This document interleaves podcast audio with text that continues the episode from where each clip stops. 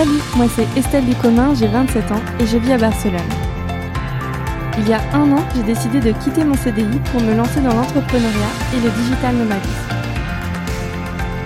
Je vous propose un épisode bonus pour vous donner toutes mes astuces et conseils, un épisode réalisé avec la productrice du podcast, Aurélie Chameroy.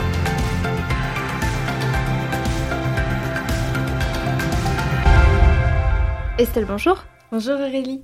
Alors dans ce premier bonus, euh, on va évoquer le fait de travailler à distance. On va parler de, ces conseils, des choses que tu as mises en place avec l'expérience. Et la première question que j'avais envie de te poser, c'est comment on maintient justement euh, la communication, le lien, euh, par exemple avec ses clients? bah, tout d'abord, les emails, c'est mon moyen de communication principal avec mes clients. je fais des emails tous les jours on va dire, euh, maximum avec les clients. Certains, c'est un petit peu plus sporadique, c'est euh, euh, toutes les semaines. mais c'est clair que comme en plus j'ai peu de clients, il faut vraiment que je maintienne un lien très fort avec eux. certains, j'ai leur numéro de téléphone aussi, donc on s'envoie des WhatsApp. Après, c'est vrai que ça, c'est un peu l'inconvénient, effectivement, vu que c'est mon téléphone personnel, mm. que des fois, il y a des petits soucis au niveau des horaires des messages envoyés. Mais du coup, j'essaye quand même de garder on va dire, les communications urgentes sur WhatsApp et le reste par email. Alors j'appelle par exemple souvent mes clients en début de mois en fait pour faire un point sur les actions de communication à venir. Euh, j'ai une cliente par exemple avec qui on s'appelle toutes les semaines pour faire un suivi SEO. Euh, mais généralement, euh, je fais quand même un point mensuel avec chacun de mes clients pour effectivement faire le suivi de ce qui a été fait et de ce qui est à faire. Le fait de, de correspondre par écrit, WhatsApp ou ou même mail, euh, ça peut mener à une disponibilité 24 heures sur 24 finalement. Oui, tout à fait. C'est euh, un peu un défaut, un inconvénient de, de, cette communication, surcommunication avec ses clients et ses collaborateurs. Ben, la première chose que je précise à, mes clients, c'est que je ne travaille pas le week-end parce que oui, j'en ai qui me demandent en m'embauchant, est-ce que tu travailles le week-end? Et non, je ne travaille pas le week-end. Alors, c'est faux parce que des fois, je vais travailler le week-end pour m'avancer sur des projets. Mais dans ces cas-là, je programme souvent les emails en fait pour la semaine suivante où je ne dis pas aux clients en fait que j'ai travaillé parce que j'ai juste pas envie que de donner la main et qu'on prenne le bras et que ensuite ce soit la porte ouverte à des sollicitations le week-end. J'ai aussi eu des petits accrochages avec des clients qui ont pu m'envoyer des messages euh, qui n'étaient pas urgents un vendredi soir à 22h ou hmm. un samedi. Dans ces cas-là, je, je le mets au clair tout simplement en disant bah voilà, c'était pas forcément le bon horaire, euh, merci de faire attention à la prochaine fois. Bon, ça s'est que très peu passé, c'est-à-dire que généralement, je laisse passer une fois, deux fois, et puis quand ça arrive trop de, deux fois, je mets des limites, et dans ces cas-là, euh, la communication est claire et ça se passe mieux. Et du coup, tu donnes tes horaires à tes clients dès le départ, tes horaires plus ou moins ou ta disponibilité? Alors non, je ne donne pas forcément des horaires et c'est vrai que c'est un peu compliqué parce que par exemple, j'ai un client qui est à Singapour, donc il peut m'écrire moi, je me réveille, je reçois le message, à, il, me l'a envoyé à 4 heures du matin ou à 6 heures. Mais après, c'est vrai que moi, je le vois, il est 8 heures. Ou... Donc, bon, dans ces cas-là, j'essaie de le prendre en compte à partir de mes mm. heures de travail. Mais, euh, enfin voilà, j'ai un client à Singapour et un autre au Sri Lanka. Donc, dans ces cas-là, les deux, par exemple, euh, ils vont me créer des horaires complètement incongrus. Mais euh, ce que je fais dans, dans ces cas-là, si je reçois le message en dehors de mes heures de travail, c'est que je ne le prends pas en compte et je le lis le lendemain. D'accord. Tu te mets toi-même une discipline. Je me mets moi-même une discipline parce que si je me mets à leur répondre à 22 heures, ensuite c'est de ma faute si ils sont au taquet qui me répondent et que ça me mette dans le travail à des horaires qui ne sont pas censés euh, être des horaires où je suis en train de travailler. Justement, est-ce qu'il y a des choses que tu as ajustées au cours de, cette première année de, freelance? Bah, Déjà, c'est clair que le numéro de téléphone, je le donne moins. Je l'ai vraiment donné aux personnes euh, qui en avaient besoin, entre guillemets. Mais par exemple, euh, les agents d'influenceurs me demandent souvent d'être intégrés à des groupes WhatsApp pour faire le suivi de la collaboration et je refuse parce que ça, c'est la porte ouverte à des centaines de messages par jour. Et je leur dis que moi, c'est beaucoup plus pratique de faire le suivi par email. Est-ce que tu as des outils pour gérer toute cette communication? Google Agenda, tout simplement, m'aide énormément au quotidien sur mon mobile. J'ai, euh, on va dire, une étiquette personnelle, une étiquette travail. Ah oui, tu différencies sur ton Oui, ouais, comme ça, hein. je, peux voir en fonction du code couleur euh, hmm. si c'est travail ou, ou, perso. Et ensuite, pour le travail à distance, euh, ben, moi, je sais que j'ai créé une salle de conférence virtuelle sur Whereby. D'autres personnes utilisent Zoom. Moi, j'ai souvent eu des problèmes de connexion avec Zoom.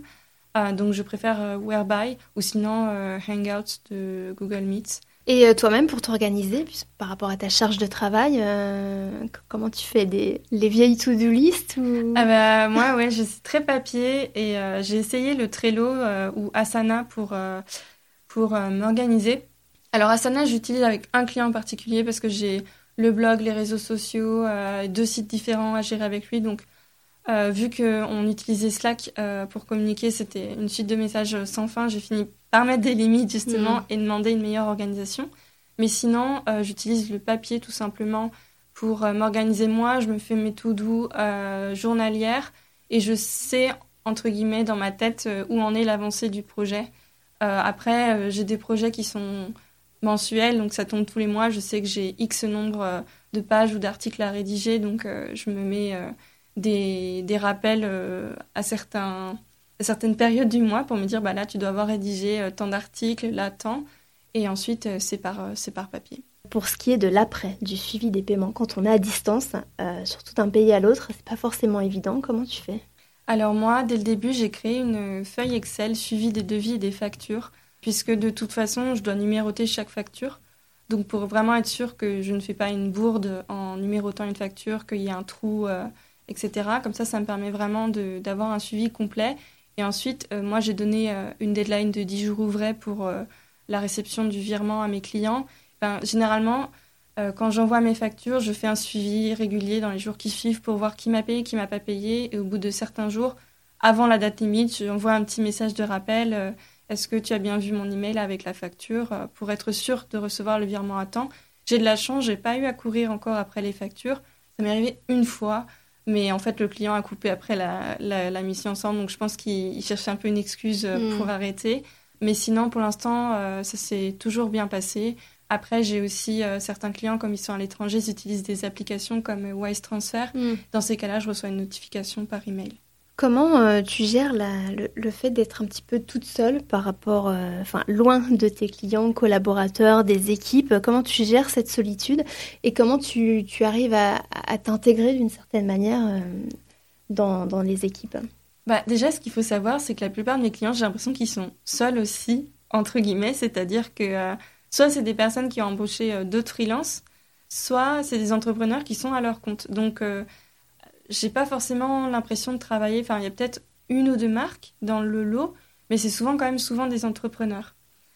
Donc au final, ils sont. Enfin, je fais partie entre guillemets intégrante mm. de leur équipe parce que sans moi, ils n'auraient pas de communication, par exemple. Ils n'ont pas une équipe dédiée pour le reste. Donc je me sens directement, on va dire, un petit peu mieux intégrée. Après, c'est vrai que je euh, j'essaie toujours quand même, même si je suis très enthousiasmée par les projets pour lesquels je travaille, j'essaie toujours de prendre une certaine distance pour ne pas avoir cette relation employée. Et euh, voilà, j'essaie toujours de rappeler calmement, effectivement, que ben, je suis, je travaille pour eux, euh, pour les réseaux sociaux, la rédaction, etc. Mais, euh, mais généralement, ça se passe, ça se passe très bien et ils comprennent très bien qu'ils ont affaire à une freelance. C'est pas, pas une employée, ils ont aussi beaucoup d'avantages liés à ça. Le fait de ne pas avoir de collègues avec toi, de ne pas avoir ces échanges qu'on peut avoir dans une entreprise, comment tu le gères? Moi, je vis plutôt bien. je pense que j'ai été surprise de moi-même au début parce que je suis quelqu'un de très social. Et j'aime beaucoup, euh, enfin, j'aimais beaucoup avoir une vie d'entreprise, des collègues, euh, aller boire un pot après. Bon, maintenant, c'est un peu plus compliqué. Ouais, de toute façon. de toute façon. Mais bah, déjà, je ne travaille pas tout seul puisqu'il y a Guillermo qui travaille avec moi, euh, qui est donc mon fiancé, qui est aussi entrepreneur et on travaille dans la même pièce tous les jours. Donc, ben, dès que j'ai envie de prendre une petite pause, de parler à quelqu'un, je parle avec lui. Sinon, j'ai quand même d'autres copines entrepreneuses aussi avec qui je peux, je peux papoter. Et euh, c'est vrai qu'au final, comme je suis tout le temps en contact avec des gens, que ce soit mes clients ou les blogueurs ou, ou euh, mes collaboratrices, je me sens pas seule en fait. On parle souvent, alors en ce moment c'est compliqué, de, réseaux d'entrepreneurs aussi. Est-ce que c'est des choses qui, qui t'aident aussi parfois sur certains questionnements ou, euh? Alors, plus que des réseaux d'entrepreneurs, Enfin, je dirais que mon propre compte Instagram d'entrepreneuse, j'ai réussi à tisser quand même quelques relations avec d'autres entrepreneuses avec qui on, on réagit aux stories euh, mutuellement, on s'envoie des messages, des commentaires. Mais ensuite, je ne fais pas partie de réseau entrepreneurial en tant que soi. Je fais partie de groupes, on va dire, les community managers de France ou SEO France sur Facebook. Et dans ces cas-là, euh, si j'ai une question sur un sujet en particulier, euh, les internautes sont très très réactifs. Donc j'ai tout de suite l'aide dont j'ai besoin. Et c'est plus ça les réseaux auxquels j'appartiens actuellement. Alors, dernière question, Estelle, quelle est selon toi la règle d'or pour réussir en, travaillant à distance Une seule règle, c'est compliqué, mais euh, je dirais c'est l'organisation. C'est euh, déployer les outils d'organisation qui vous conviennent le mieux. Moi, c'est vrai que j'utilise un mix de papier et de digital pour euh, papier, mes to-do list, et digital pour les plus gros projets, l'agenda, la communication. mais il faut vraiment être bien organisé et mettre ses limites dès le début, effectivement pour le travail, la sollicitation, les horaires. Et c'est comme ça qu'on peut euh, s'imposer des, un cadre de travail agréable, parce qu'au final, c'est vrai que euh, être freelance, ça a des inconvénients, mais ça a aussi beaucoup d'avantages. Moi, je suis très flexible de mon, de mon agenda. Là, par exemple, ce que je te disais tout à l'heure, c'est que j'ai pris une pause déjeuner de une demi-heure pour pouvoir vraiment bosser à fond et pouvoir venir voilà, répondre à cette interview. Mais euh, l'idée, c'est tout simplement, enfin, la clé est de bien s'organiser. Merci beaucoup, Estelle. Merci à toi. Le podcast Tout plaqué pour voyager est une production Equinox Radio. Cet épisode a été enregistré à Wojo Poblenou. Merci à eux.